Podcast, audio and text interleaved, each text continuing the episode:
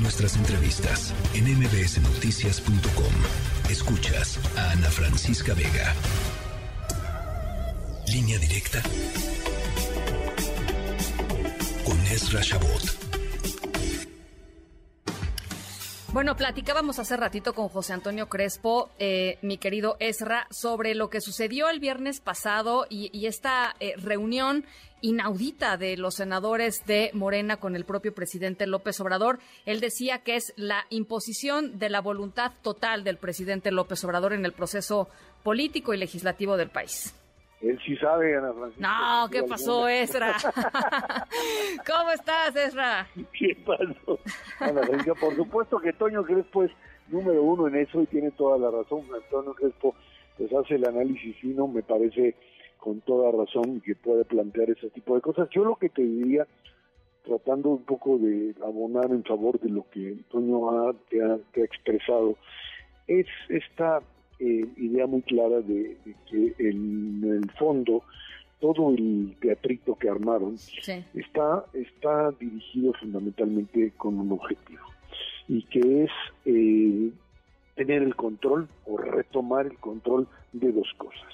Uno de la agenda nacional que la había perdido, y para eso hace una semana platicamos como sobre el tema de que si estaba enfermo y que si tenían que dar las eh, yo creo que nos chamaquearon a todos absolutamente no que no haya estado enfermo no que no tuviera covid pero que sí hubo un aprovechamiento político de esto en el sentido de mm, dar una pausa de darle información cuando creyeron que era conveniente creo que tuvieron la habilidad política o tuvo lo que sobró la habilidad política de saberlo explotar al momento de aparecer retomar otra vez el discurso agresivo contra medios, etcétera, etcétera, contra sus enemigos o adversarios fijos. Y segundo, lo más importante, eh, retomar el control, por un lado, del proceso de selección de candidatos, de sus candidatos, y ponerlos a todos sentaditos diciendo, a ver, un momento, aquí las reglas del juego las pongo yo, aquí ya no hay instituciones, yo soy la institución,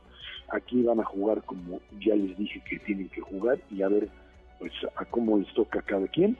Uno y dos, cubierto en la famosa foto del viernes, en donde les dice a los senadores, a ver, no se equivoquen, no se equivoquen, aquí no hay ningún, ninguna posibilidad de compromiso político. Para eso trae a Monreal y le dice, bueno, ¿quieres participar en la asociación dentro de Morena? Por favor, te me doblas y dejas de estar haciéndole al cuento y vas por una línea muy clara, que es la de obedecer al presidente de la República, que finalmente lo que hizo Ricardo Monreal, eh, calladito, dijo aquí ya no hay otra, no hay acuerdo, lo que yo les dije pues no se puede, señores de la oposición, y en función de eso López Obrador retoma el control total, por un lado de la agenda, con el apoyo por supuesto de una legislación que ya lo decía Crespo, pues tiene que ver básicamente con el apoyo militar, el apoyo al sector militar sin duda alguna, es el eje, la columna vertebral de las de las eh, propuestas, Ana Francisca, y segundo, sí, eh, ante el fin del sexenio, que es el momento en donde el presidente de la República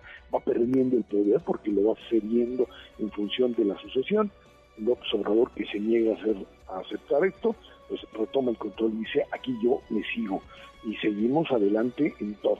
Eh, tengo todo el control y lo voy a tener hasta el último día de mi mandato y probablemente después también. Oye, a ver, a mí yo me, me, interesa mucho tu opinión en torno a las formas, Ezra, porque yo no recuerdo haber visto, no que no se llevaran a cabo, sino que no recuerdo haber visto públicamente pues esto, ¿no? Eh, eh, como vengan a mí, ¿no? Eh, y, llegaron a Palacio Nacional, había cámaras, los senadores entraron, claramente se reunieron con el presidente, se tomaron la foto con el presidente, es decir, ahí, hay, ahí hay otro mensaje que es eh, aquí no nos tenemos ni que esconder porque, porque así es, ¿no? O sea, es, es, es, el, es el reinado del reinado, para mí.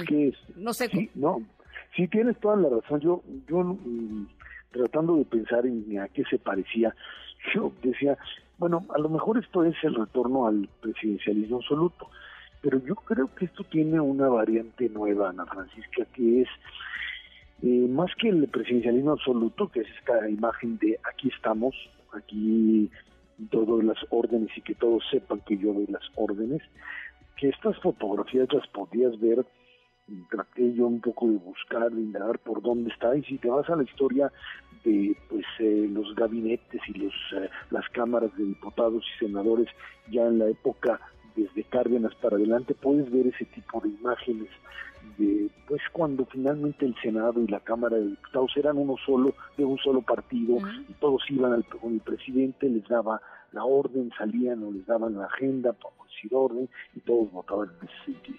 Yo creo que en este caso incluso eh, a lo mejor se parecía a eso, es el intento de reconstruir el modelo del presidencialismo absoluto, pero yo me temo que se trata de algo más y es de la trascendencia post-sexenal del presidente López Obrador, esta idea de no querer abandonar el poder, de tener cierta influencia más adelante, para eso construye una legislación que ata al próximo presidente a una eh, estructura vinculada con el ejército, vinculada con el proyecto que él ha planteado y espera que no puedan dar marcha atrás y por supuesto en ese sentido seguir teniendo influencia política. Pues si lo ha logrado o no, no lo sé, pero bueno, la lucha por las por la sucesión apenas empieza y quiero ver qué van a ser los derrotados, aquellos que no sean elegidos, si se van a doblegar o si van a hacer otra cosa, mientras la oposición también pues trata de jugar sus cartas cada vez más eh, difícil de imaginar